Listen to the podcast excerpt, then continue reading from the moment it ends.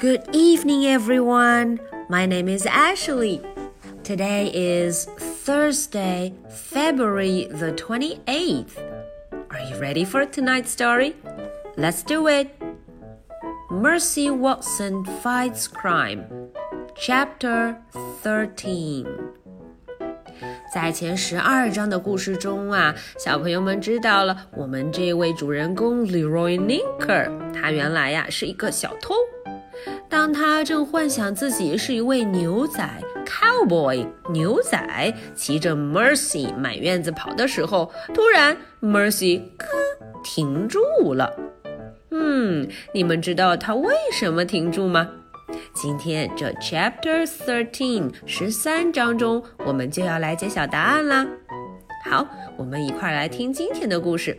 Mercy Watson fights crime, Chapter Thirteen.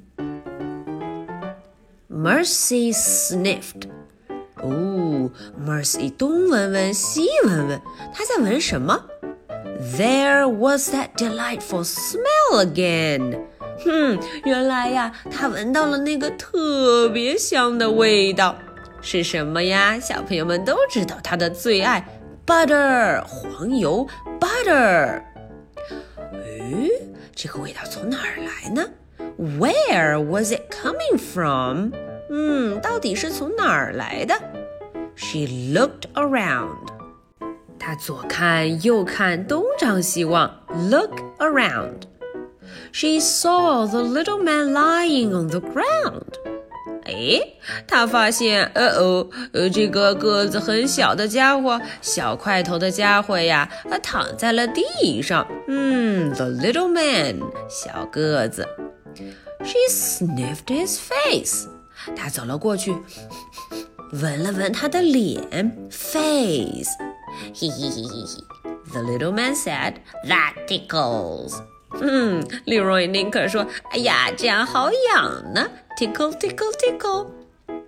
Mercy snuffled the man's shirt. 哦，Mercy 啊，又拱了拱他的衣服，shirt。嘿嘿嘿嘿嘿，He said again。哼，看来 Leroy Linker 有点怕痒呢。In order to snuffle the man better, Mercy sat on top of him. 嗯，Mercy 呀，她想更好的闻一闻他，闻个遍，所以她干脆咚坐在了他身上，sat on top of him。 He he he, get off me! said the man. 哦，这家伙说：“哦，快从我身上下去！Get off me!” Mercy 听不听话呢？Mercy put her snout in the man's shirt pocket. 呜、哦、，Mercy 要把自己的猪鼻子 snout，嗯，就塞进了他的衬衣口袋里，pocket，嗯，口袋。 she snuffled some more. 她又仔细地闻了闻。Oh, he, help, help! said the little man. 这家伙只能没有办法的求救，help, help! Mercy found a piece of candy. 哦，看看 Mercy 找到什么了？她找到了一块糖，a piece of candy. 嗯，她迫不及待的就吃上了。She bit into it。嗯，她就咬了一口。It was sweet。哦，甜甜的，sweet。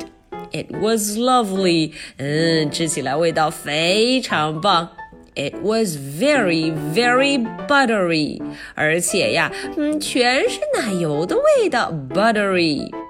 Mercy sat on top of the little man and chewed.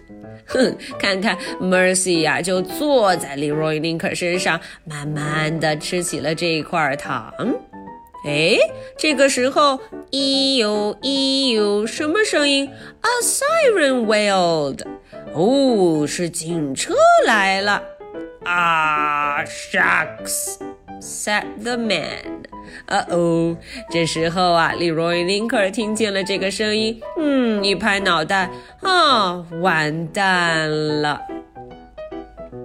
okay so that's the end for chapter 13. Are you ready for my two questions? Question number one Why did Mercy stop? 嗯，Mercy 为什么停住了？这一下大家知道答案了吗？Question number two Who is coming and why are they here? 哎，大家想一想，谁来了？这个声音一响，咦呦咦呦，是谁来了呢？而且呀，这些人是来干什么的呢？Alright, so this is the story for Thursday, February the 28th.